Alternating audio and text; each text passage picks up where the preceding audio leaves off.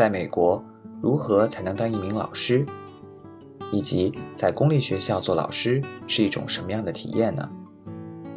美国的家长是不是从来不鸡娃？美国现在社会阶级固化了吗？这一期节目，我们就来聊一聊这些话题。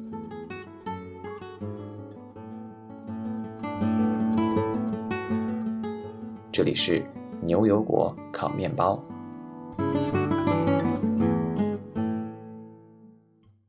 大家好，欢迎来到今天的牛油果烤面包，我是 David，我是 Windy。我们这期的主题呢，又是跟教育有关的。我们非常有幸的请到了在纽约的一所公立学校当老师的小易老师来分享他的经历。欢迎小易老师，欢迎，欢迎小易老师跟我们的听众朋友们打个招呼吧。好的，大家好，大家好，我是小易老师。呃，我现在在纽约的一所公立学校，一所公立高中做老师。我现在主要教的呢是法语，但是也开始逐渐的开始教中文了。嗯，欢迎小易老师来到我们节目哈。那小易老师，你说到你你在纽约的一所高中做老师，那一般平时你的学生都是怎么称呼你的呢？是叫你呃老师呢，还是叫你的英文名，直接叫你的英文名呢？一般来说，在公立学校里都是称呼老师的姓的，所以就是 Miss 加上姓这样子。然后近年来，因为要淡化这个老师是已婚还是未婚这样的区别，所以就不再做区分是 Miss 还是 Mrs。呃，一般女老师都统称为 Miss。了解，他们不会直接称呼你的英文，比如说你的名字哈。嗯，一般不会的，甚至老师为了保护自己的隐私，也会不告诉学生自己的全名，因为 都是高中生嘛，他们如果想要在社交媒体上找到你的话，非常容易，所以大家就只用姓来称呼这样子。哦，哦，还有这种事？对啊，这种好像跟在大学里面还，我觉得在大学里面好像反倒是称呼老师直接叫名字还蛮常见的哈。嗯，因为大学的学生们可能有一定的这个成年人比较的比较理智，对，有成年人知道成年人的行为准则，但是学校里的孩子还在上小学、初中、高中的孩子就不一定了，对。嗯，那您刚才提到您教授的是法语这门课，然后最近也开始教授这个中文这门课了，对吗？是的，嗯，那您当初是为什么选择了教师这样一个职业呢？我从小就对语言非常感兴趣，因为我呃从初中以来，初中、高中都在国内的一所外国语学校上的。当时虽然我修的是英语，但是学校里也有法语、德语、日语，就觉得非常有趣。学校里办任何活动都是四门语言同时进行，哇，啊，不对，五门语言同时进行，德日法英中文啊，所以就对外语非常感兴趣。后来进入本科之后，因为是保送的外语专业，我当时可以选择学另外一门外语，我就选择了法语。嗯，那么对于语言比较感兴趣，然后和人打交道又觉得很有意思，我就比较顺理成章的当了老师。嗯，了解了。然后，然后当了老师之后，你后来有在美国上学吗？对，是这样的，就是我的我的路径可能跟大家 不太一样，不走寻常路。在本科念完法语专业之后，我来到了美国，我我是在纽约大学念的研究生，呃，念的专业是外语教育，所以当时是有一半的课上法语，一半的课是教育学这样子。啊，那从美国纽约大学毕业了以后，呃，因为是有教师资格证的项目，就非常顺理成章的，呃，取得了教师资格证，然后在美国的公立学校开始教书。嗯，了解。所以教师这个证是是您在当时上学的过程中就考完了，是吗？对的，因为它这里，嗯，每个州的教师资格证要求不一样，它不是，呃，像我具体对国内了解不是特别多，也许这个说的话不太对，但是就是美国这里是每个州它都有自己的教师资格证的，所以呃，如果你要跨州找工作，你还需要重新再申请一下，因为每个州的要求不一样。那就美国来说，是加州和纽约州是要求最严的。呃，纽约州的话，它需要你上很多课，就是你的成绩单里必须要有这些课，它需要你有 GRE 成绩，它还需要你有至少半年，一般来说是一年的这个实习老师的经历。所以在申请研究生的时候，你就需要看好你的这个项目它是否呃就是满足教师资格证的要求。呃，如果不满足的话，你到时候就会缺非常多的课以及精力，这些是学校没有办法提供的。了解了。换句话来说，比如说，如果说是一个非教育专业的一个学生，他如果毕业了之后，他想做老师的话，他得花额外的时间去考这个证，才能获得老师的这样一个资格，是吗？这个也不一定，就是也有一些老师他们是中途转行进来的，我们也有这样的通道，但是这样的通道它有一些呃额外的考试，需要证明你有。资质需要证明你自学了教育学这样子啊，我对此不是特别的了解。我所说的途径就是，如果你是从本科毕业啊进入公立学校教书，或者是研究生毕业进入公立学校教书，你必须是这样的途径。了解。那你说的这个公立学校，它一定指的是初高中吗？它同时也包括大学或者说研究生院这样的一个这样一个层次吗？不包括的，是不包括大学、研究生，但是是包括小学和幼儿园的。所以就是从啊学前班。哦，小学、初中、高中，只要是公立的机构，对这些你都是要有这样的资质的。而且，其实你的那个呃薪资水平、待遇都是一样的。所以，呃，这个我当时告诉我我家里人的时候，他们也很惊讶，就是教幼儿园和教高中，呃，教数学、教体育都是完全一样的待遇。哦，哇，这是不是你有这个教师资格证，你就教哪个年级都可以了呢？还是说一般还是要有对应的那个经验呢？是的，是的，你要有对应的经验和课程，嗯，所以就是你的教师资格证上面都会写清楚，你可以教哪个年级的。比如说，我有三个教师资格证，那我法语的教师资格证呢，就是七到十二年级，呃，中文的教师资格证是七到十二年级，我还有对外英语的教师资格证，那个就是从呃幼儿园到十二年级，我都有这个资格。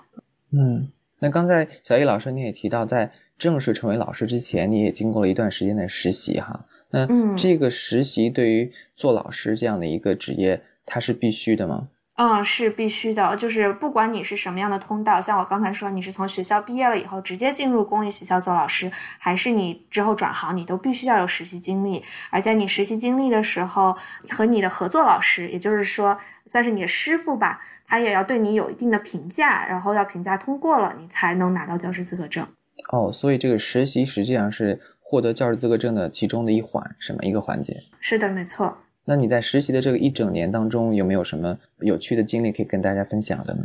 有啊，我实习的时候是我我觉得我来美国最艰难的时候，因为嗯那个时候课业也很忙，是我研究生的第二年，然后我还要每周有二十个小时在呃实习，所以就是每天的上午大概八点到十二点这样四个小时，嗯我在工作，然后呢我要马不停蹄的吃饭，然后下午再赶到学校去上学，然后回家了之后我既要忙工作的事情，也要忙学校布置下来的任务，所以研究生第二年。这一年我是特别忙的，呃，而且伴随着忙的也是一种呃被社会敲打的无奈，可能嗯就是嗯，我觉得和我同项目的同学们，他们也是就是在实习中发现，天呐，原来美国的公立教育是这样的，原来就是和我们想象的这么不一样，就是实习的经历能让你有一个。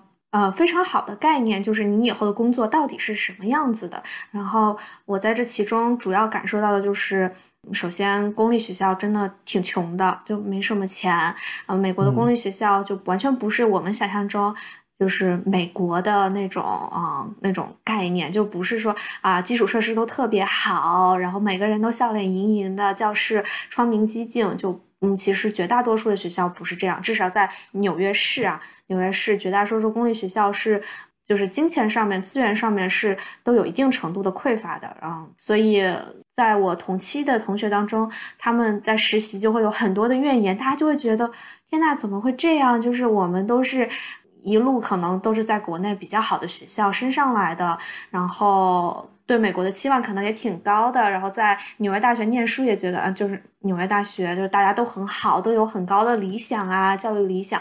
这样结果真的到了学校里去实习了，发现天哪，原来是这样。所以，呃，我觉得这个实习经历从这个角度来说也是非常有用的吧，就是给所有即将成为老师的人一个非常直观的和非常实际的体验，也劝退了很多人。是一种怎么说？是一种 shock 吗？所以。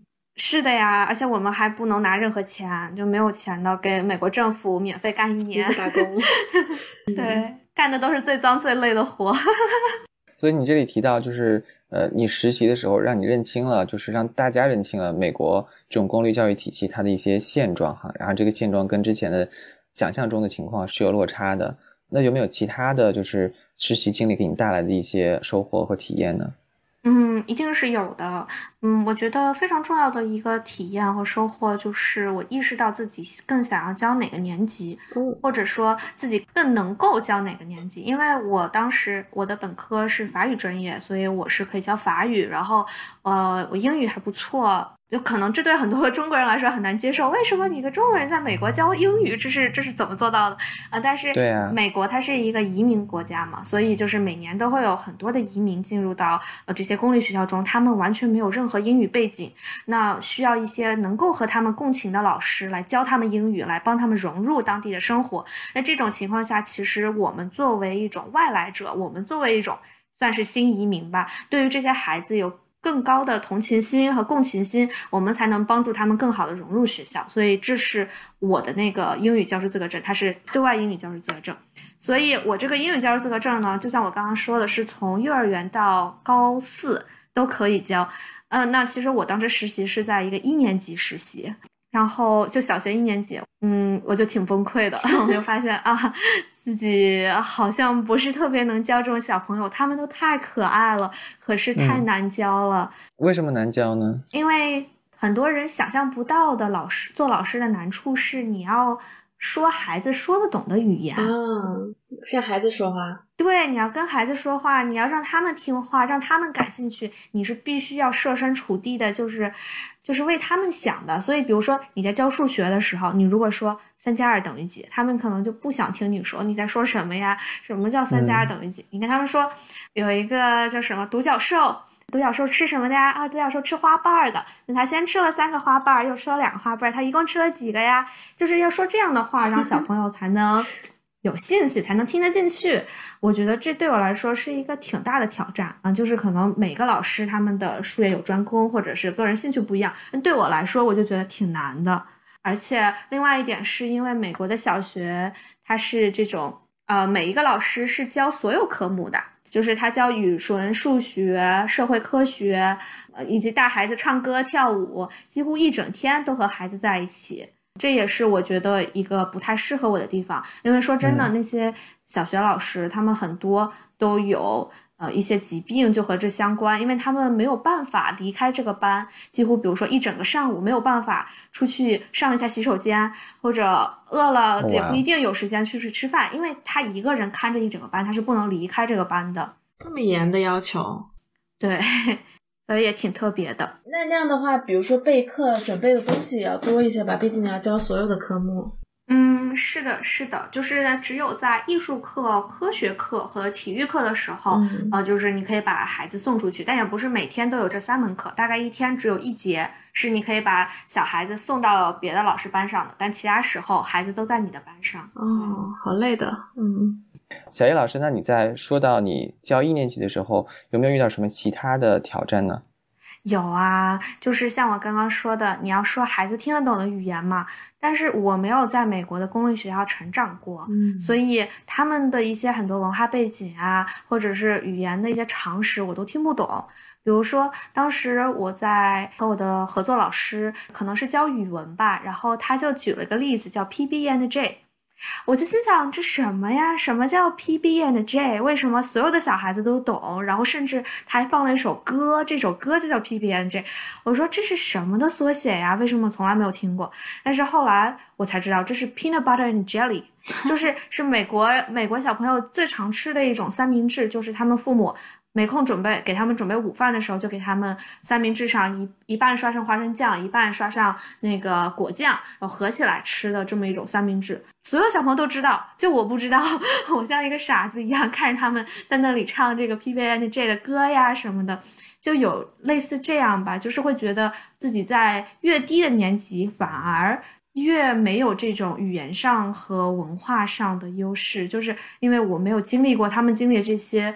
所以很多我都不明白，了解就是所以这是作为一个呃外国人，然后你在美国的这种低年级的公立学校，你在教书的时候会遇到一些文化上的一些不足，是吧？是的，是的，没错，这也是需要很长的时间啊来适应的。我也有过同学，他们在做实习的时候，可能就一直都没有办法适应这样的呃差异。那你有没有后来有做过什么样的措施来呃去了解一些？文化方面的一些背景，然后来弥补这样的一些差异呢？嗯，有的。我觉得很多时候就是要勇敢去问，因为。我的合作老师，他们都是美国人，他们就是完全没有办法想象我对这些名词，我对这些概念是不知道的。所以一开始我可能会比较拘谨，我会很害怕，就是我问这样的问题会不会显得很蠢？就是这些小学一年级的小朋友们都知道 P B N J 是什么，但我不知道。但我后来发现，其实我问了也就好了，就是我问了，他也就呃回答我也就好了。然后我后来还发现有一个事呢，就是我们学英语。可能我不知道这一代就是下面的小朋友，中国小朋友是不是这么学英语？但是我这一代学英语，大部分都是学的是英国的教材和英音。就是在美国教书的时候，有的时候我会不自觉的说一些英式的发音，结果小朋友们很迷茫，老师也很迷茫。我记得特别特别有意思的一件事是，我说到休闲这个词，我是用英音发的，我说 leisure，leisure，但是小朋友们都。都很迷茫，然后我后面的合作老师在那里一直给我对口型，leisure，leisure，然后我非常困惑，我说哦，这个词原来念 leisure 吗？我后来去查一下才知道，原来在美音里面大家都是念 leisure 的，嗯，就有类似这样的差异。Oh my god，我也不知道，我也觉得是 leisure 呢。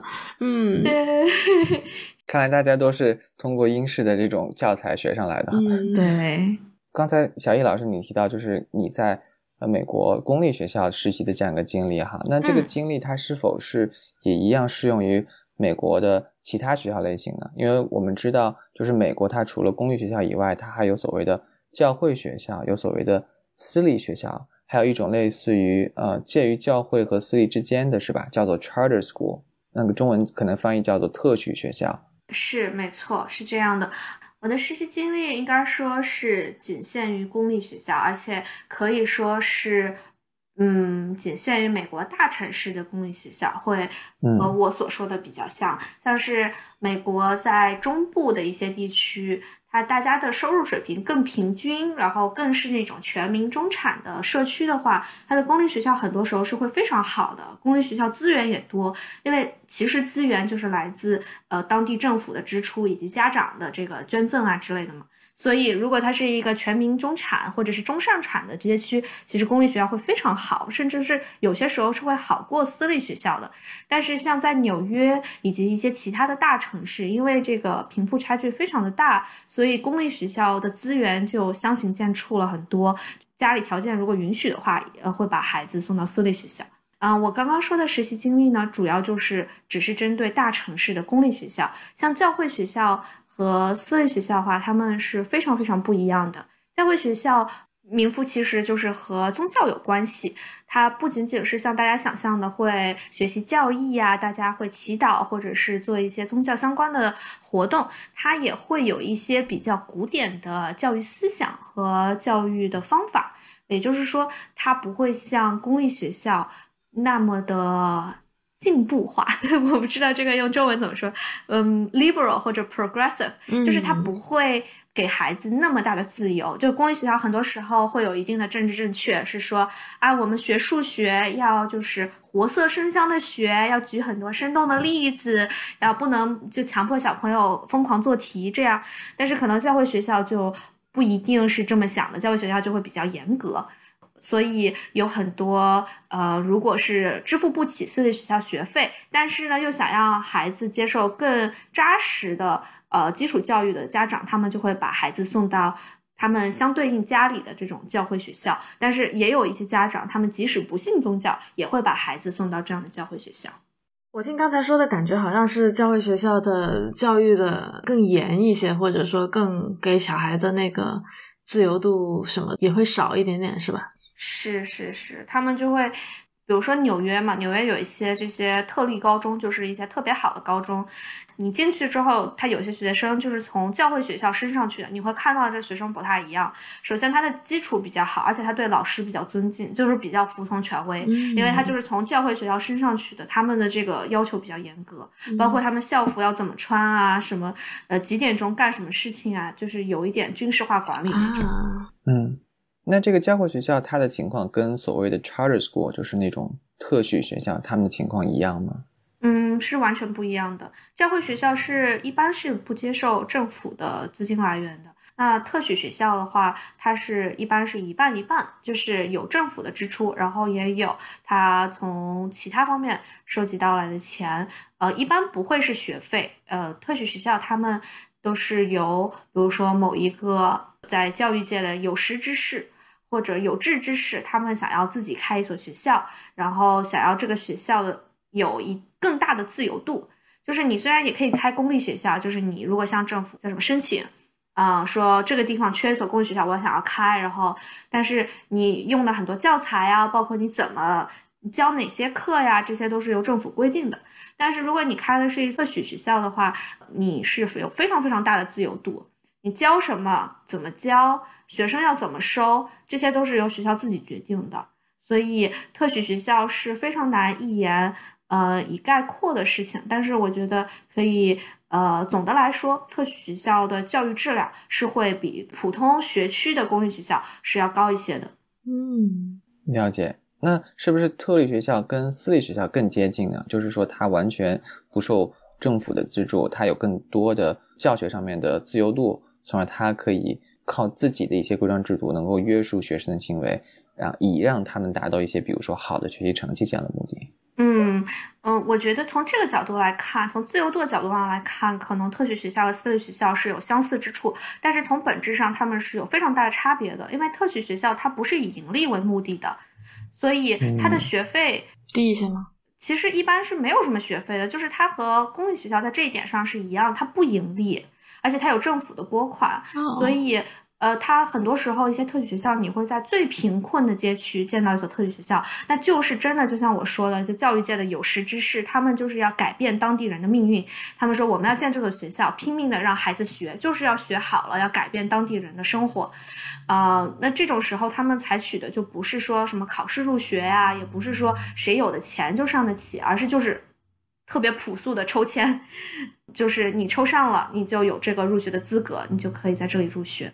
那私立学校它本质上还是一个盈利机构，那它的学费自然是不用说，在纽约的话大概是五万一个孩子，呃，这还只是基本的学费，你还有别的各种的费用，比如说你在学校里要参加各种的俱乐部啊，你在学校里，嗯，要参加各种的项目啊、活动啊，都是要钱的，而且更何况如大家都是上了私私立学校的同学，呃，也会有一定的攀比之风吧，因为都有钱家小孩儿。对，大家的成绩单上课上都差不多，可不就比课外活动了嘛？那如果这家人他们在这个暑假去到非洲什么看野生动物，然后你也要让自己的孩子有这个机会。所以在私立学校上学，可以说学费或者是一年的支出是几乎没有上限的。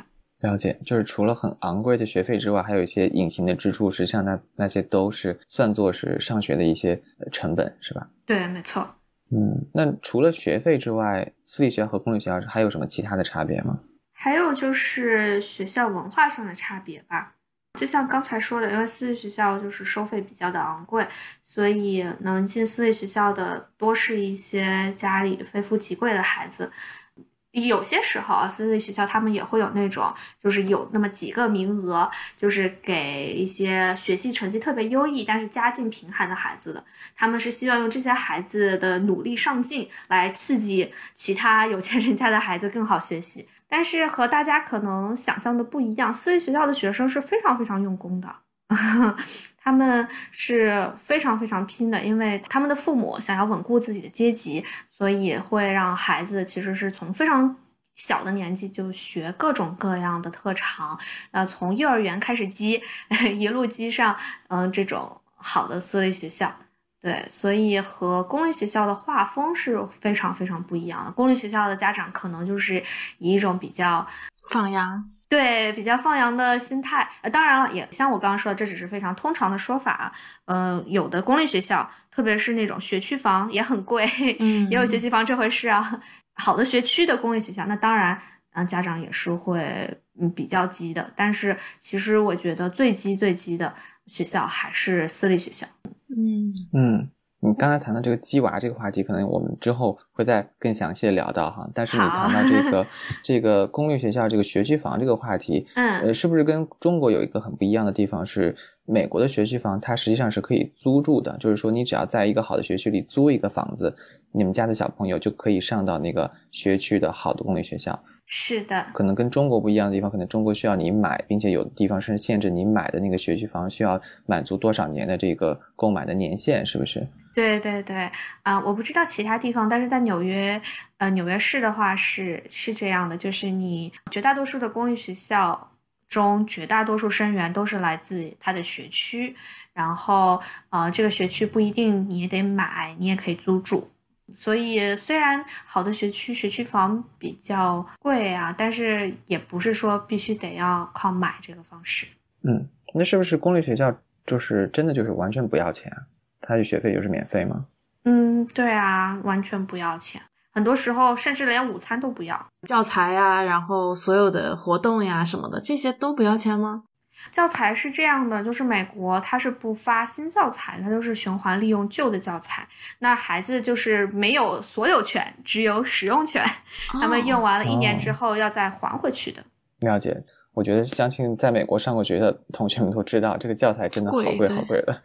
是有有一句笑话说，是不是每个学期拿着新款 iPhone、新款 iPad 的那些学生是有钱人？是你看一下每个学期 从书书店买回来崭新的这些 教材的那些学生才是有钱人。对，真的是，嗯，嗯，你刚才提到公立学校甚至有些午餐都是免费的哈，这个也是嗯算是政府的一些、呃福利吗？就像呃，我记得好像日本是不是给全民的这些中小学生都提供免费的学校的午餐？美国也是这样是吗？嗯，是这样的，但是这不能一概而论。我说的免费午餐是指，嗯，家庭条件特别不好的学生，他们是可以申领到免费午餐的。那如果哦家庭条件只是呃有点不是特别富裕的话，他们是可以有半价午餐，都是非常非常低的价格就可以吃到饭了。但其实呢，因为美国的这个午餐啊，实在是有点糟糕，有点生冷，就几乎没有什么太多热菜，都是很多都是冷的，冷的苹果片儿，冷的沙拉，冷的胡萝卜。嗯，所以很多孩子其实他们有资格去拿免费午餐，他们有时候拿了就扔了，嗯，嗯，造成非常多的浪费。对，哦，那这个免费午餐它的制作方式学校吗？还是说学校通过第三方的购买？嗯，是通过第三方的购买，但这个具体我不是特别的清楚，因为我有领过，我有帮嗯、呃小学的孩子领过，他们都是包装好的，很多都是包装好的食物，比如说一盒牛奶啊，一盒那种嗯包装好的苹果片儿，一个包装好的沙拉这样子，所以我觉得应该是呃政府的购买，至少绝大多数都是购买来已经包装好的食物，嗯。听起来好像感觉蛋白质不够啊！这个只如果只有苹果，然后冷的胡萝卜片儿，然后再加点牛奶，感觉感觉这个碳水和蛋白质不大够。这个对于生长发育期的孩子们，这个够吗？也是有别的，也是有别的，也有三明治啊这类东西的，但是总体上都不太好吃。我当时在一所高中实习的时候，就是有一个孩子，他家里比较的贫困，他经常跟我聊天儿。我觉得是因为他在家中没有人跟他聊天，他家中有五个孩子，嗯所以在在家里说不上话，他就经常爱跟我说话。他说他家里很很穷嘛，没有钱，但是他都不吃免费午餐。啊、我不知道这是不是真的啊，但是他说 是因为米歇尔奥巴马，啊、当初改良了免费午餐，原来免费午餐还挺好吃的，他说，但是因为米嗯歇尔觉得我们的孩子吃的太不健康了，怎么天天吃油炸的呀？怎么吃炸鸡块儿、炸薯条？不能再吃这些了，我们要给他们吃沙拉。那 吃多吃蔬菜，天哪，就是因为这样改革了之后，反而我的这位学生就更加不愿意去吃了。嗯，这个是不是以这个中产的成年人的思维去设计这个小孩子的？我觉得，嗯，可能有一点吧，有一点吧，但是他可能是站在一个更高的角度，就是看啊，为什么我们的孩子有这么高的就是肥胖率啊？嗯对啊，为什么这么小年纪就会有糖尿病？那我们是不是在学校的饮食里就应该改善呢？但是嗯他可能忘记了这些孩子。就是他们如果不吃学校的午餐，他们用一两刀也是去可以买到炸鸡块、炸薯条的。他们很多时候就干脆就不吃了。OK，也是，嗯，小野老师聊到你这个实习的这个经历哈，那实习完了之后，在实习所在的学校，呃，有没有转正的这样的机会呢？嗯，是有的。呃，就是这还挺常见的，因为你作为一个新手老师找工作本来就是一件比较难的事情，校方很难去找嗯你的推荐人，你没有正式工作的经验嘛。那这个时候，如果你在实习的学校正好有空缺，他们一般都会很愿意招人的。嗯，那所以你你在实习完了之后，你是留任在原来实习的学校了呢，还是你换了另外一所公立学校教书？呃，我实习了一年，是在，因为我有当时是有两个教师资格证，所以我实习的内容不一样。第一个半年是在我刚刚说的小学一年级，然后是教对外英语。呃，第二个半年呢，我是也就是第二个学期了。第二学期我是在一所特立高中，就是纽约市比较好的一所高中教法语。当时因为签证问题，其实是因为这所学校就是。不愿意给签证，我也没有办法留下来，所以当时就去了另外一所特立高中。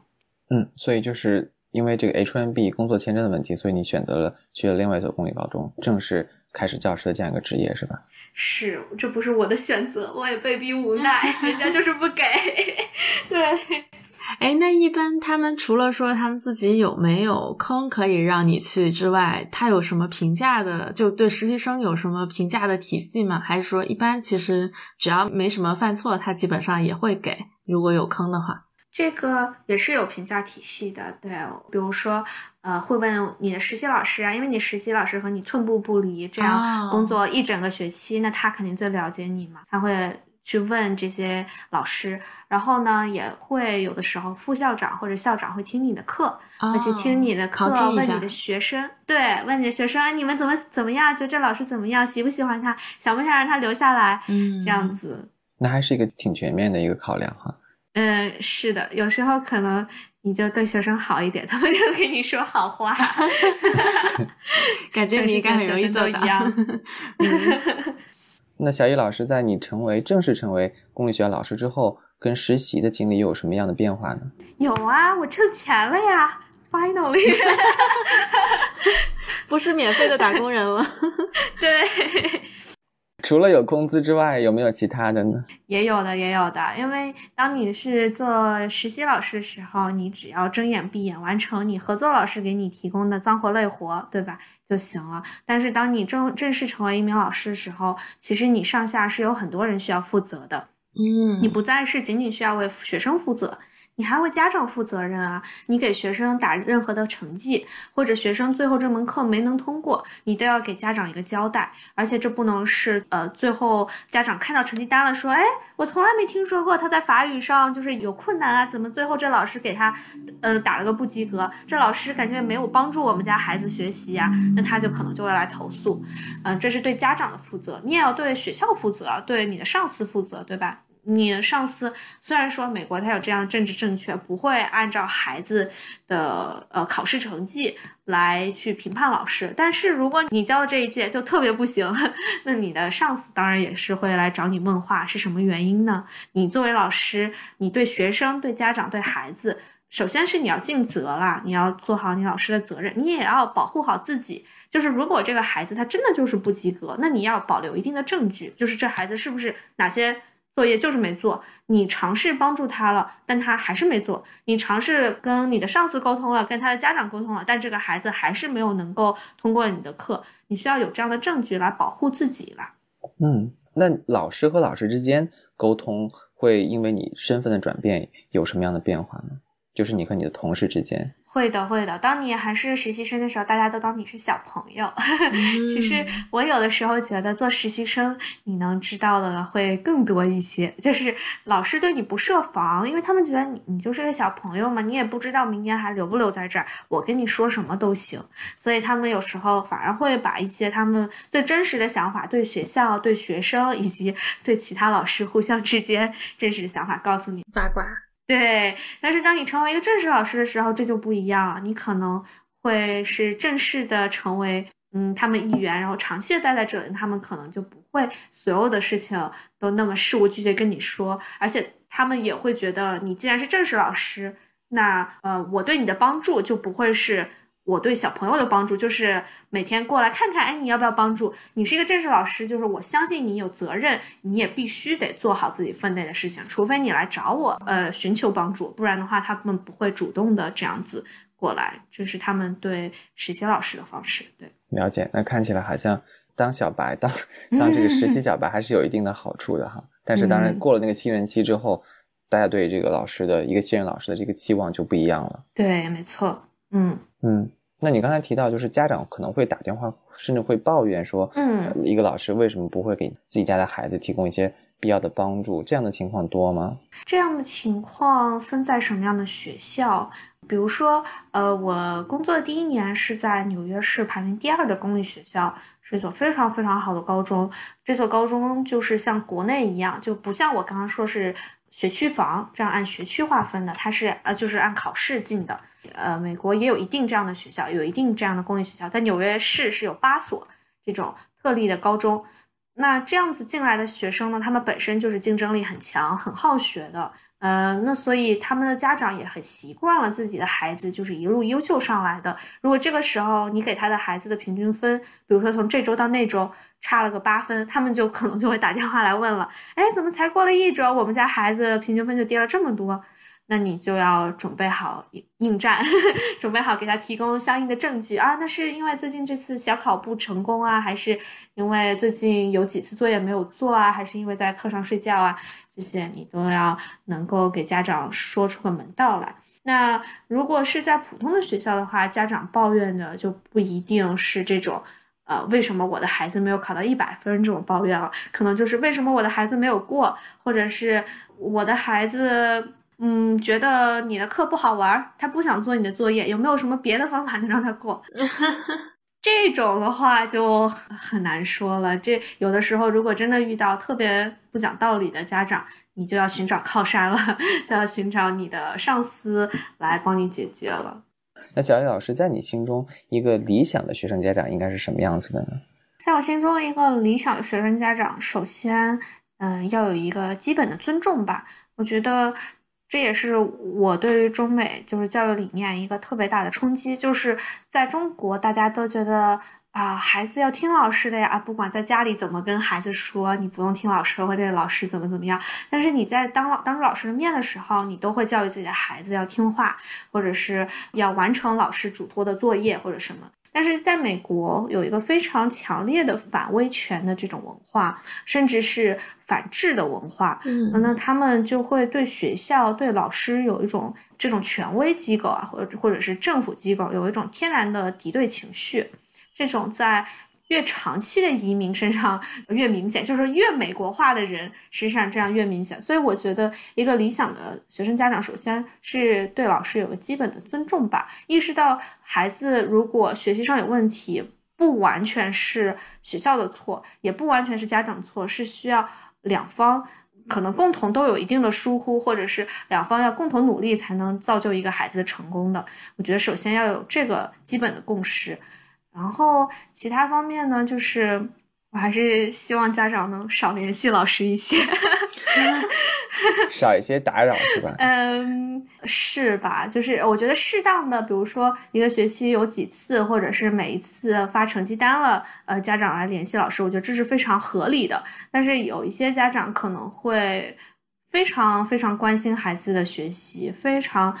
嗯，就是经常性的，一周可能就有好几次邮件啊，嗯，想要了解孩子的情况，或者是想有疑问，为什么这次作业这么多分，为什么那次考试那么多分？这种情况下，就是虽然我是有义务来提供各种我所知道的信息的，但是确实是增加了老师的工作量。嗯，哎，我这里有个好奇的问题哈，在美国有所谓的家长会这样一个情况吗？就是因为在我上学那会儿，不管是小学、中学。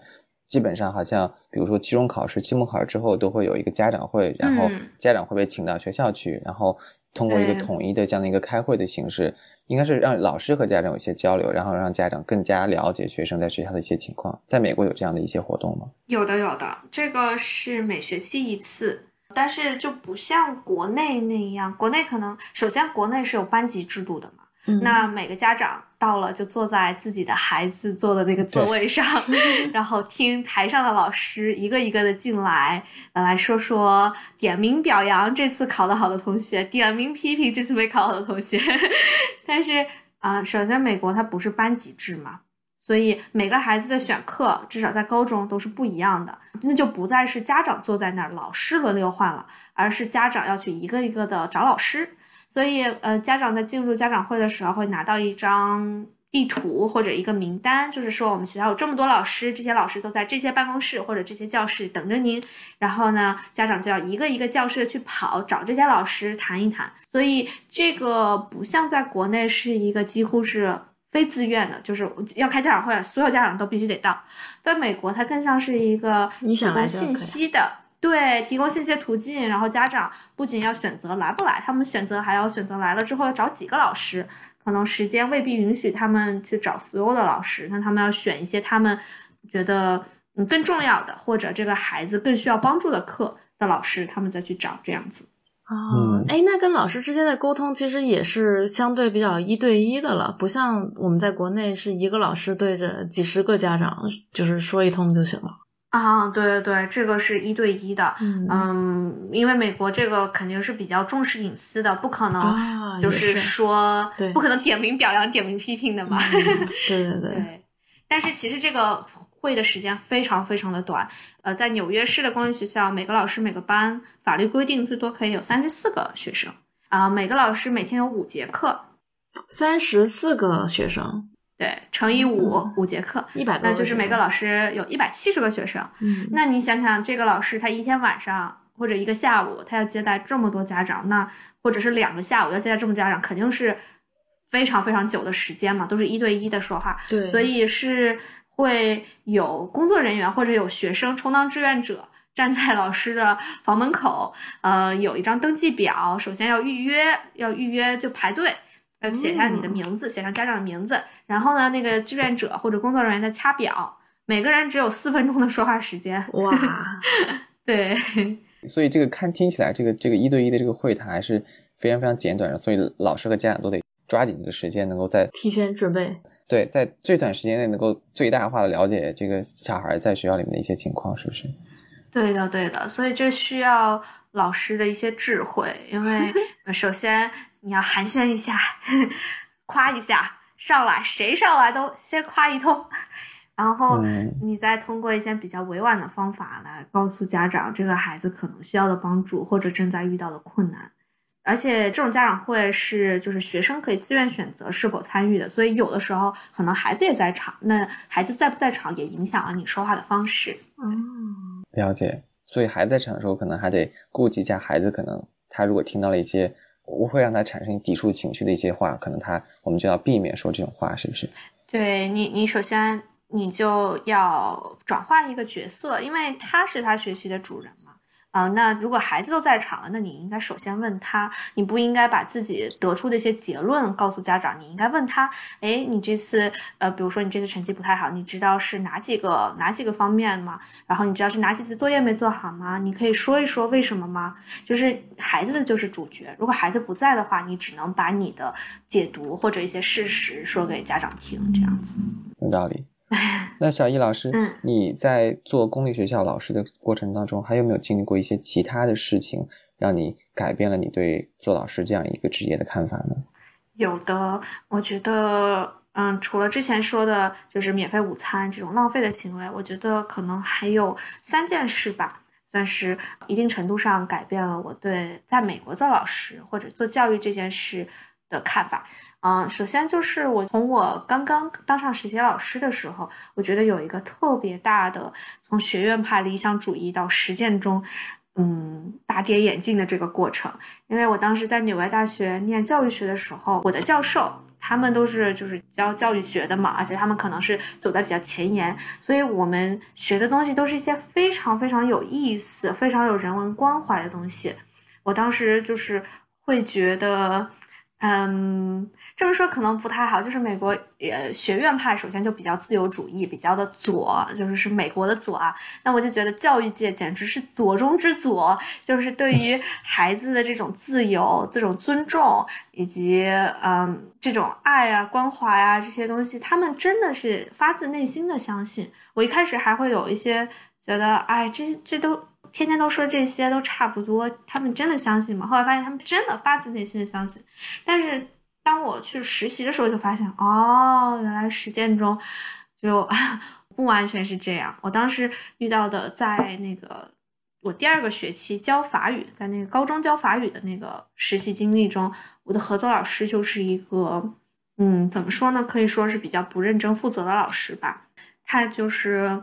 上课的时候就经常是，嗯，让孩子自己去做啊，比如说你们小组看一下这道题，来你们自己做，来十分钟，然后他打开手机看视频看十分钟，嗯，然后那所学校还是一个很好的学校，我当时就会觉得哇，原来就是也有老师是这样上课的，就是和我想象的特别不一样。那我后来就发现了，这个可能有两个原因吧。一个是因为美国的这个政治正确，导致他对于老师的这个监管或者说评级上面是有所缺乏的。就像我刚刚说的，就是所有科目的老师，所有年级的老师都拿一样的工资，这也就意味着你做好做不好，你在金钱收入上或者是评级上是没有任何差别的。那很多时候你在这样的系统中工作久了，十年二十年，你慢慢的也就变得没有那么在乎了。我觉得一个是这个。还有一个就是美国老师的这种终身教师教职这种制度，导致了，嗯，除非你犯特别特别大的错误或者违法乱纪啊或者怎么样，才有可能被辞退，不然的话你是终身都有教职的。那很多时候这也就导致了老师会在步入中年之后就变得比较的不上进，对，没有那么负责任了。那还有别的吗？还有就是。嗯，我在公立学校的一些思考吧，就比如说之前我说过，美国，嗯，像这种大城市的公立学校，很多时候你都进去都会发现是挺穷的，然后基础设施也很一般，学生啊、老师的精神面貌也都一般。那那个时候是给我挺大冲击的，我我就会觉得啊，怎么会这样呢？就是这到底意味着什么呢？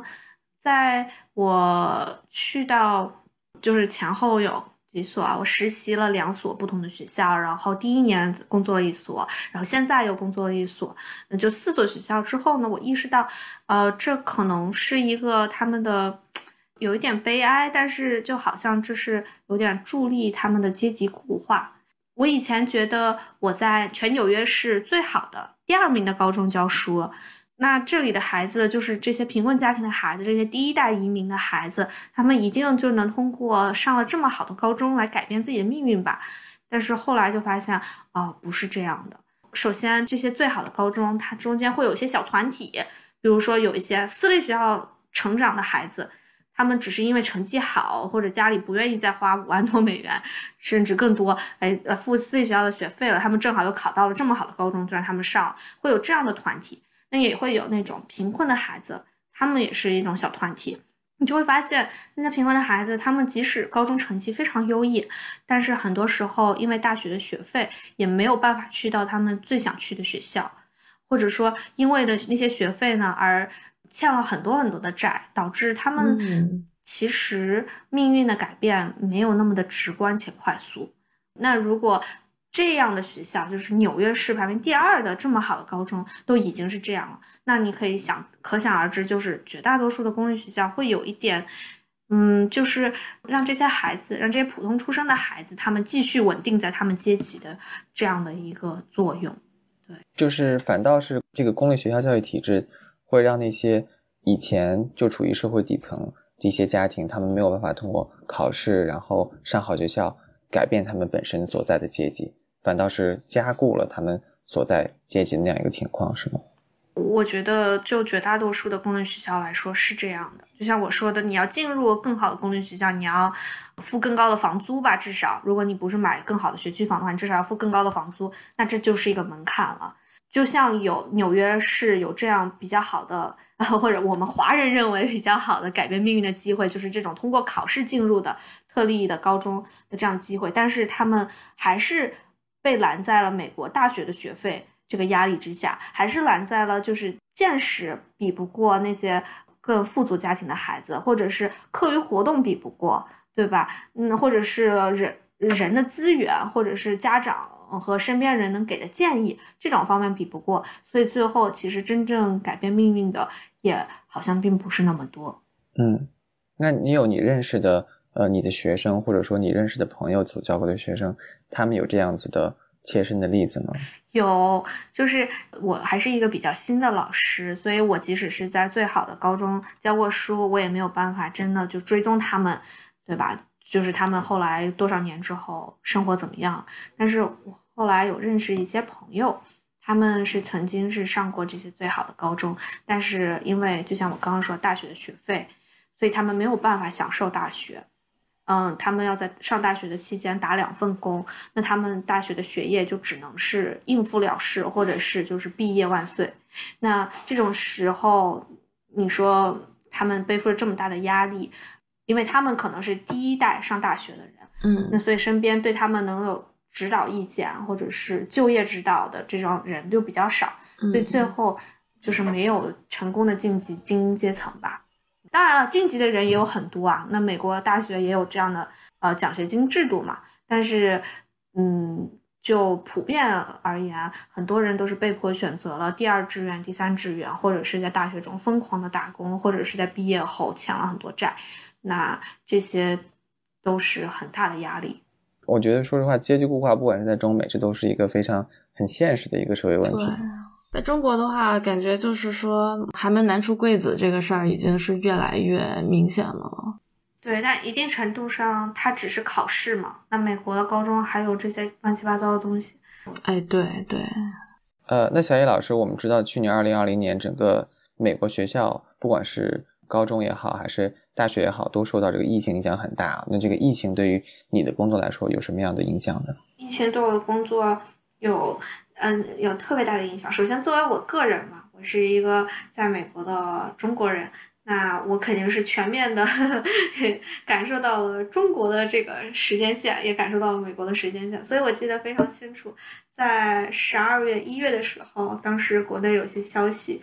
我知道了以后特别的难过，我还当着学生的面哭了出来，就是发生了一些新闻嘛。然后我那时候美国学生都非常的，就是瞪着他们无知的大眼睛看着我，就是一种啊，就还会发生这样的事呢。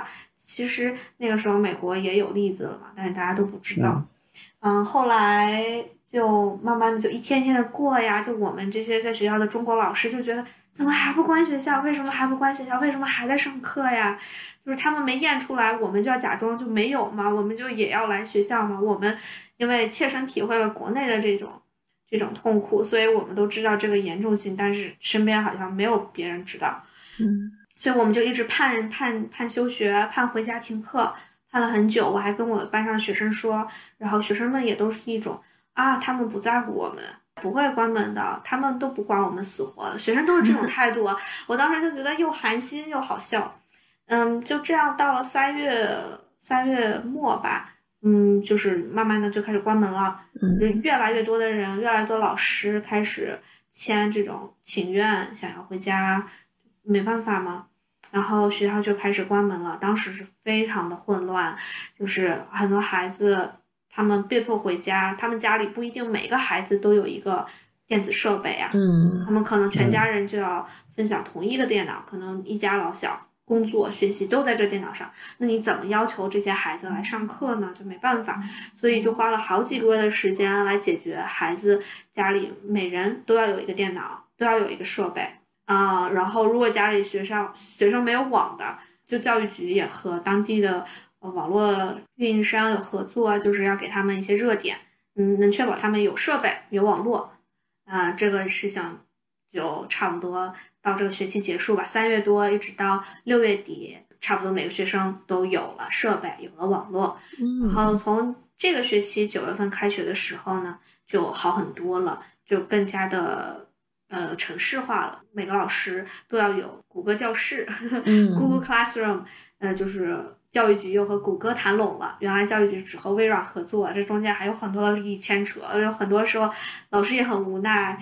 我们都用不了这些设这些设备，是因为教育局和微软签了协定，微软不让他用谷歌的东西啊，巴拉巴拉。啊，对，呃，总之，嗯，就是这学期就还好，大家都习惯了。但是在这个过程中，当老师的就还挺寒心的。嗯，就是你是不是觉得说当老师，然后你实际上很被动，因为往往你看到了一些呃一些事情，你预测到可能一些疫情会爆发，然后你希望保护自己、自己同事以及学生的一些安危，然后你希望达到一些事情，但是往往当局很慢。对你只能被动地接受一些其他人给你做的决定，比如说是否能够进行网上教学，然后每个学生是否有这样子的一些呃设备啊，然后条件等等，这你都是不在你控制范围之内的，然后你也只能被动的接受。是，我觉得这可能跟很多的上班族都是一样的，就是你要被动接受什么时候才能远程办公。但是我觉得对于老师来说，更多的是这个社会是怎么看待老师，怎么看待学校的。我觉得在疫情当中体现的挺明显的，就是在美国，学校就是一个把孩子放着的地方。如果孩子没地儿去了，那家长就得带孩子，家长就没办法上班，所以是从经济的考量上来导致学学校迟迟不能关门，因为学校关了，就有一半的劳动力就没法上班了。嗯嗯所以那个时候就觉得老师像人质一样，就是被这些呃政客啊、工会裹挟着，然后就是作为这个谈判的人质，那自己的声音、自己的健康没有人在乎。嗯。嗯哎，我好奇一下，这个小朋友们用的这个运营商和什么，就是那些设备、电子设备，是说最后谈拢了，是说可以让他们免费的用吗？嗯，是的，是可以让他们免费使用的，但是都是属于教育局的资源，就是他们领到的笔记本电脑上都会写着啊，纽约市教育局，对他们是之后是要还的。嗯哦，是等到疫情结束之后就把它都退回来了。嗯对对对，那小叶老师，你刚才提到就是在疫情当中决定学校是否关门，决定学校什么时候复课，以及怎么样进行网上呃教学，这些决定是由谁来做的呢？嗯，这些决定就是以工会代表老师的利益去和政府谈判，然后看工会和政府谁更厉害，听谁的。哦，你这里提到工会，这个工会就是美国教师工会是吗？是的，是的，就是美国教师工会，然后每个地方的教师工会它的势力也不太一样。就说纽约的话，纽约教师工会是非常厉害的，它为纽约市的老师争取到了几乎是全国最高的工资待遇。哦，那除了之外，他还没有有没有给老师这个群体带来一些其他的福利，或者说其他的一些好处呢？嗯，有的，就是公立成立之初是为了保护当时这些女教师的权益的。当时女教师有一些就是生育啊或者什么，就学校就会辞退他们，或者就是嗯，就是有一些用工方面不合理的地方。当时这样成立的工会，那工会现在呢，就是首先它是一个老师发声的这么一个渠道，比如说很多重要的决定，有关学校的、有关学区的，都由工会来组织，来问老师的意见。那老师都去投票，最后工会就按照多数老师的意见，这样去跟政府协商，或者是跟学校的管理层协商。嗯，所以工会有这个作用，工会也一定程度上辅助了老师的待遇。比如说，大家都知道美国的医疗保险非常的昂贵，那么如果你加入工会的话，对你的医保也有一定的帮助。他们会提供更多的保费啊，或者是更广的这种呃受保的这些范围。嗯，了解了。那小易老师，你现在是工作的第二年，是不是？对，啊，那你在工作第二年和你之前工作第一年，包括实习，你有什么样的体会呀、或者说呃感受方面的变化呢？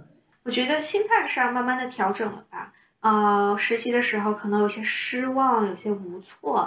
到工作第一年干劲十足啊，工作第一年特别特别的努力，嗯，然后到现在可能有一定的调整，就是变得更平稳了，然后也更现实了，当然也更有经验啦，就是也备了一年多的课，那这方面有调整。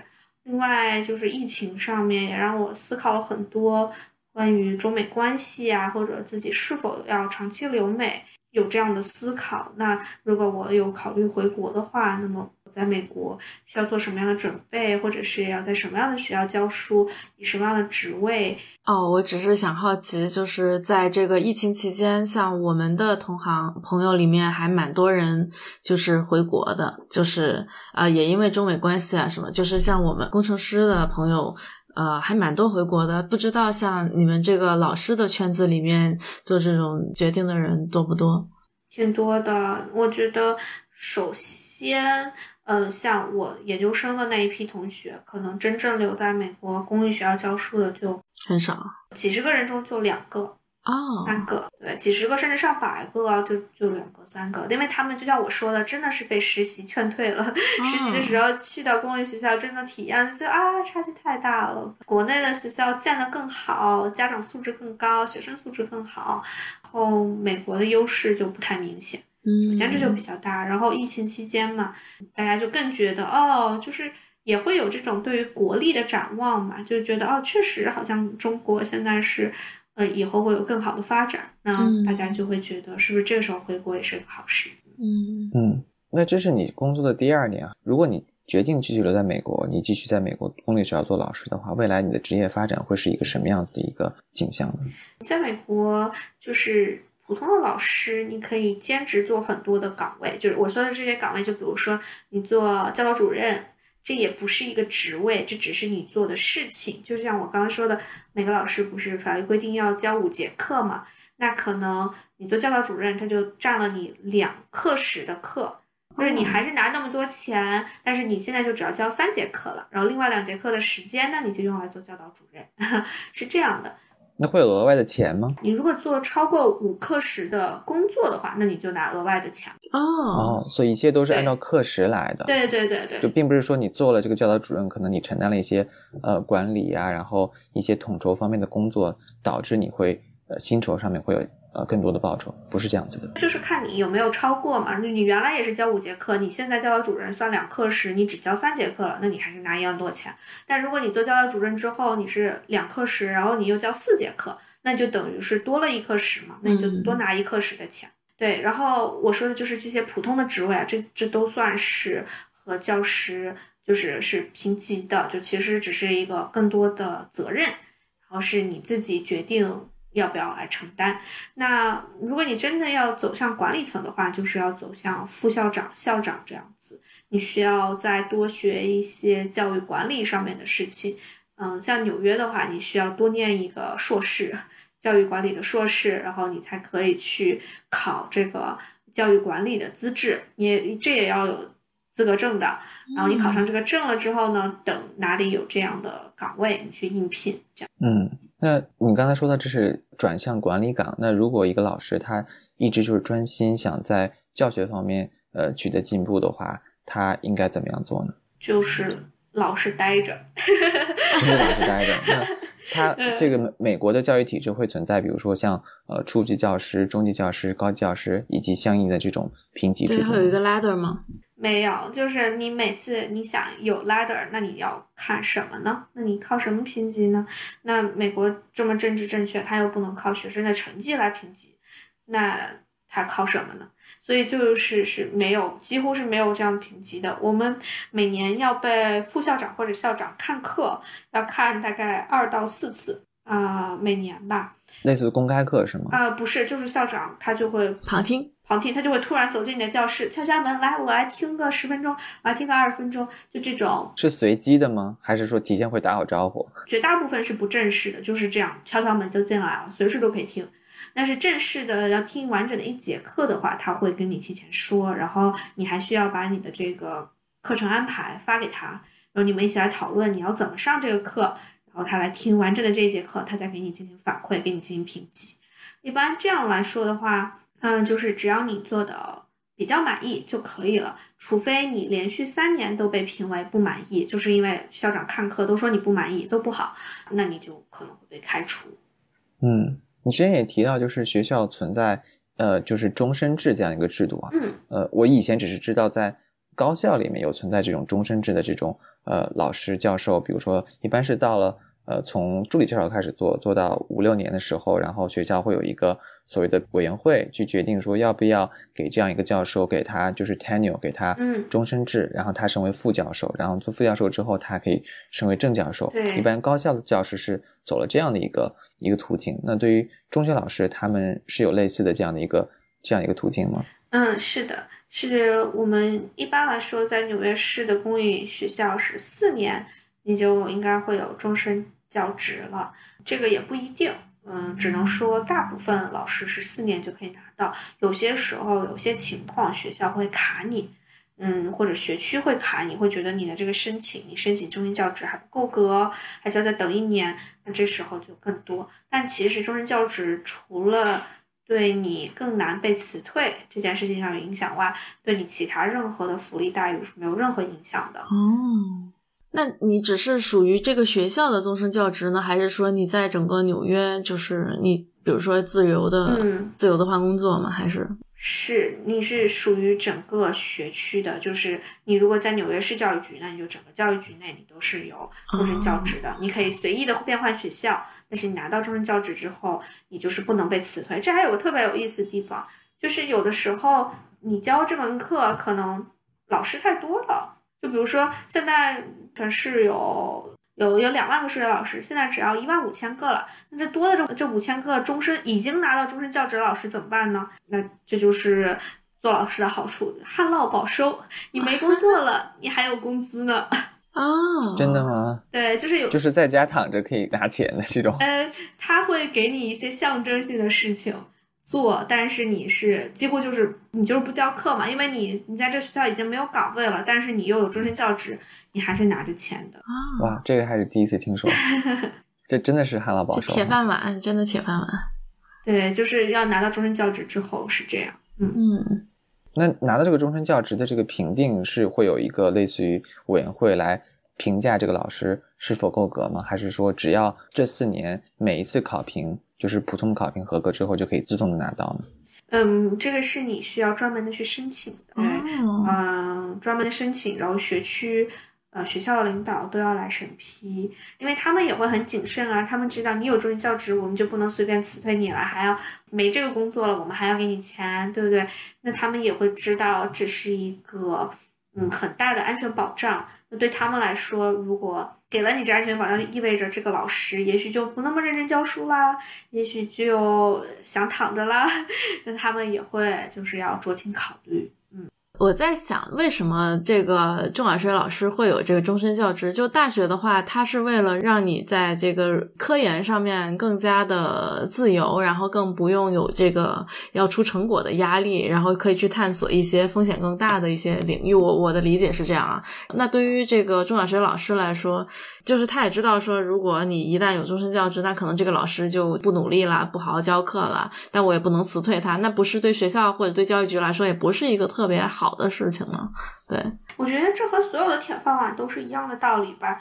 就是呃，这种呃终身制带来的稳定是用来补偿你在其他方面受到的待遇的不足的。就比如说老师的工资还是偏低的。嗯，虽然我说纽约纽约市或者纽约州已经是全美国最高工资的地方。但是对于一个拿着一个硕士文凭啊，是的，纽约市的老师几乎都是有硕士文凭的，因为他要求你五年内教学经验五年内就必须至少要拿到硕士文凭。嗯，那就是所有拿着硕士文凭的人来说，这个工资是相对较低的。那他通过什么来补足呢？就是通过这样啊工作的稳定。稳定。我记得经济学中好像是说，稳定的工作大概能有百分之九的收益。就等于我们就多拿了这么多的钱，对。那说到这个工资待遇哈，那呃，老师作为这个虽然在呃美国工资待遇不是特别高，然后同时呢，美国也没有像中国那样所谓尊师重教的这样一个传统。那作为老师来说，你会不会遇到一些就是来自于家长或来自于社会的一些呃这方面的挑战？我觉得在公立学校的话，来倒不太会有来自家长。呃，就还好，大家可能我们和家长也差不多。但是如果是去私立学校当老师的话，就会非常明显，因为呃老师的收入可能比家长差非常多，甚至有些孩子会觉得啊，这个老师挣的还没有我家保姆多呢，嗯，这也是很有可能很经常的事情。那这个时候老师就要做一下心态上的调整。嗯，所以我觉得在外界来说的话，倒不是说因为工资低而不尊师重道，而是他们就是不太尊师重道而工资低，是这样的因果关系。嗯，我觉得要改变心态呢，主要还是自己了，因为特别是像我的话，在美国留下的中国人，嗯，很多都是进入呃商界或者进入科技界，那这种都是高收入的精英群体。嗯，我可能从小学习也不错，然后也念了研究生。就是在美国的话，可能相对来说工资没有那么高，那我就是需要自己来思考怎么样调整自己的心态，或者说怎么样快乐的阿 Q 下去。嗯，那总的来说，小叶老师，你觉得在美国做老师有哪些利和哪些弊呢？我觉得在美国的老师。嗯，首先，呃，虽然我说啊，跟工资待遇有时候不是，那和美国其他行业相比不是那么那么的好，但是也总的来说还还不错，可能比国内绝大多数的老师挣的还是要多一些。有些人可能会说，哦，那美国花的也多，但是那你存的也多呀，可能工资待遇上稍微还是好那么一些。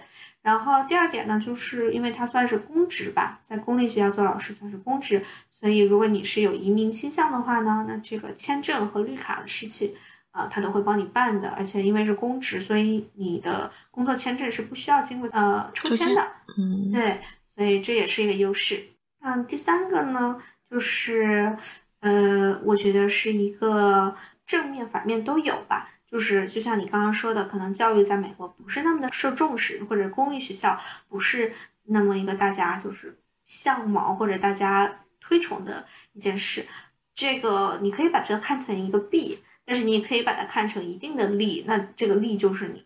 你做老师可能压力没有那么大，嗯，知道可能在国内有很多同行，他们来自的压力就是他们要让孩子考出好成绩啊，或者是家长会非常非常的上心，有很多的要求，有很多虽然就呃是很尊重啊，但是也会受到这样的压力。你在美国的话，你下班了就可以走啊，每天七小时，可能下午三点钟学校放学了就可以走了，那你就真的不用考虑工作上的事，真的没有这样的烦恼。那也是更小的压力。另外一个，我觉得几乎完全是弊的地方呢，是可能是跟中美的两国的发展也有关系。我觉得在美国的话，你做老师职业的成长上面会相对的扁平一些。首先，绝大多数老师就一辈子都只是老师了。嗯，那如果你要做管理层的话，其实管理层也没有比老师的工资待遇多很多，就不像国内，国内可能一个校长可能他的工资是老师的，让我想想，几十倍，但是在美国的话，可能校长就是老师工资的一点五倍，哦，这样子，对，一点五倍，最多最多算两倍吧，嗯，所以，嗯，这也是要想好的。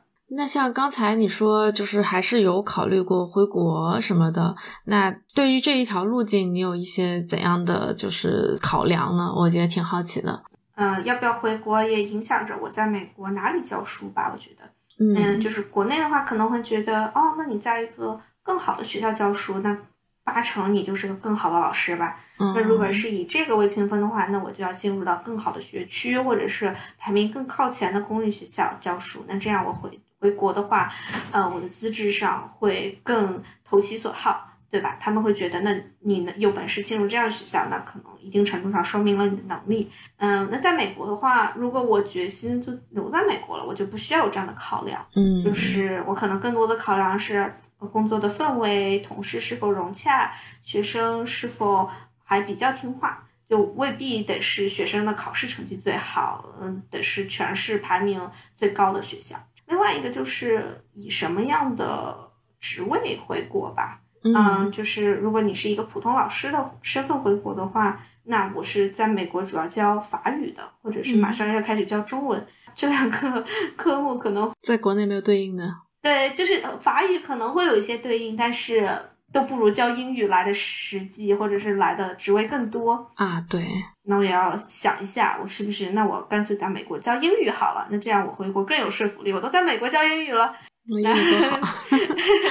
是，嗯，这是说的教育的科目。那也有就是职位上是做普通老师，还是我在美国呃争取当上一个就是管理层？那。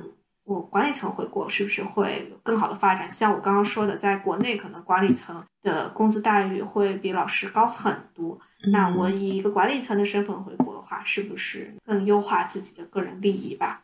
嗯，那小易老师，刚才你有提到，就是每天你的这个工作时间哈，你说你工作七小时，然后下午四点之后放学之后，你就不用再坐班了，是吧？就不用待在学校，你就可以支配自己的时间了。相对来说，这个还是比较。自由，很而且也比较有比较多的自己的空余时间的，是不是？对，没错，是这样的，就是是六小时五十分钟，纽约是 每天六小时五十分钟。你八点钟上班的话，那就是下午的两点五十，你就可以走了。每年工作一百八十天，哦，真的很多自己的时间，嗯，对 对对。那寒暑假加起来，这个是有好几个月，是不是？嗯，我记得。普通的工作大概是二百二十天，然后再加几天的放假，所以大概是二百一十天、二百二十天。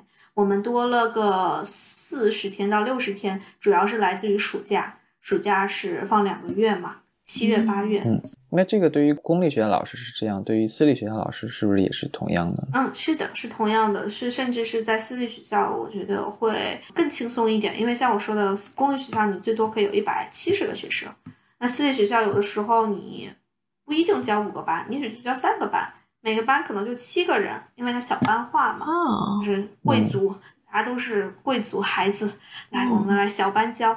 那这种时候，你的工作压力就不是说管理那么多孩子，改那么多作业、考试这种，而是嗯，就是你要给孩子特别多的个人化的注意，对，优化每个孩子的路径。对，可能公立学校没有私立学校那么强调这种呃师生比例，是吧？嗯。嗯，对对对，但是这个其实也是一个公开的信息，就是如果公立学校家长在择校的时候，他们也是能查到的。嗯，所以有些公立学校可能是一比二十二这样子，或者是一比十几的公立学校就已经还不错了。哎，那那像你们有这么多自己的时间的话，可不可以去做一些其他的教育方面的服务？就是比如说，我记得我读书那会儿，有一些老师他会去开一些额外的补习班啊，开小灶啊这些。我不知道后来是不是被禁止了，但是就是说，在中国好像有一些老师他会去做一些，比如说晚上给一些学生补习啊，然后收点费用啊，甚至是一些正式的。但不知道在美国的老师或者美国的这个氛围里面有没有？有这样的东西呢？有的，而且还挺常见的。理论上来说，你需要通报教育局，就是你要保证你不教你的学生，这个是你不管你通不通报，你都必须要保证你教的不是你自己学校的学生。那这个老师是怎么做的呢？就是老师就互换资源嘛。学校 A 的老师告诉学生学校 B 啊，我学校 A 有这些学生，他们想要补课，那学校 B 的老师来教他们，他们互换。呃，所以这还挺常见的，而且这个其实可以给老师带来非常多的收入，特别是像在纽约这种贫富差距很大的地方，你如果去给一些比较富有的家庭的小孩补课的话，那其实是可以挣很多钱的。那既然我们今天聊到这个教育领域啊，就不得不提一个话题，那就是“鸡娃”。这个“鸡娃”也是最近比较火的一个网络流行语啊。这个我还专门查了一下这个百度百科对于它的这个定义，它指的就是。给孩子打鸡血，然后望子成龙、望女成凤的这样子一种行为，就是让孩子好好读书，不断的给孩子安排各种各样的学习呀、课外活动啊，然后让孩子去拼，然后这种行为就叫做鸡娃。我们之前有听过一种说法，就是美国家长是不鸡娃的，因为大家崇尚的都是素质教育。那在您这样一个就是切身的教育工作者来看，这种说法准确吗？我觉得这种说法特别的不准确。而且这么说的人别有居心，居心叵测，是吗？嗯，所以也是鸡娃的，是。但它跟中国的鸡娃有什么样的不同呢？嗯，我觉得他是在偷偷的鸡娃，鸭子划水。嗯，中国的鸡娃是就是全民都知道，就是有能力的都上。都鸡娃，就是就看你家有多少的能力了，几乎是对吧？就大家都有这个意愿。但是美国呢，它是一边激着，一边说自己没激。就是一边高举着素质教育的旗号，但其实呢，最有资源、最有钱的，从中产、上中产到富有的家庭，他们都是在疯狂激娃中的。他之所以高打着这种不激娃的旗号，高打着素质教育、快乐教育的旗号，其实就像我刚刚说，有一点是为了社会固化，是其实更多的是那种公立学校或者是没有能力激娃的人，他们在做着素质教育，在做着快乐教育。那是真的有能力鸡娃的人，不是说他们受到教育不快乐，我只是说他们也是耗尽了很多很多的资源来培养孩子的方方面面，而且在非常小的年纪就开始。他们提倡这种所谓的素质教育，其实是为了让其他的人不要太努力鸡娃，这样子他们能够稳固自己的地位。嗯，我觉得某种程度上是这样的。嗯，就是你觉得美国家长这些鸡娃的这种手段跟中国的一样吗？就是指。让他们报各种补习班，然后让他们去做一些课外的活动，然后以期望他们能够在比如说将来申请大学的时候有个更好看的 GPA，有一个更好看的呃简历，简历上有各种各样的课外活动。是，呃，我觉得还是比较像的，但是这个归根结底还是看大学的录取方式嘛，因为国内的大学更多的。不是更多的，就可能唯一的看的就是分数。那国内在补习的时候，可能就是看重的就是分数，就是学校的学科。那因为美国的大学，它在录取的时候看很多很多的课外活动，所以这导致了，其实导致了一定程度上的门槛。可能有些家长想积，都未必知道要怎么积，明白我的意思吗？可能他们家里人从来没有人上过大学，或者是有过这方面经验，他都未必知道要怎么样来让孩子有更好的这个申请的履历。嗯，所以美国的鸡娃是方方面面的，至少要会一门音乐吧，然后至少要参加什么模拟联合国啊这些活动。要参加，然后要有志愿活动。那这些志愿活动呢，还不能是你大学就做了一学期，得从小就做。要给大学看到你的这个持续性，给大学看到你的毅力，然后要证明你的这个爱心不是为了申请大学，就是临时做的准备，而是你真的就是有从小就要做一个改变世界的人。所以这个耗时之长、耗资之巨，导致这个鸡娃是嗯一件挺有门槛的事情。所以呢，也导致了美国的这个补习班其实收费没有国内那么的夸张。因为像我说的，它这个至少就是文化课的上的补习只是一定嘛，那你大学还要看别的。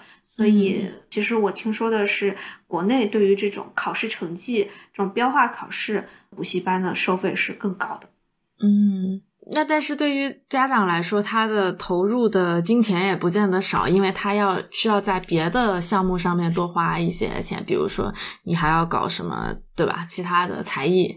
对对对对对，这些才艺其实是更花钱的。我之前还专门问过我一个同事哈，他们家小朋友前几年啊去申请大学，然后他们家小朋友刚好就是在这个加州湾区的一所，嗯，也算是一所比较顶级的一个公立学校上学。嗯，然后他跟我说，他们家小朋友。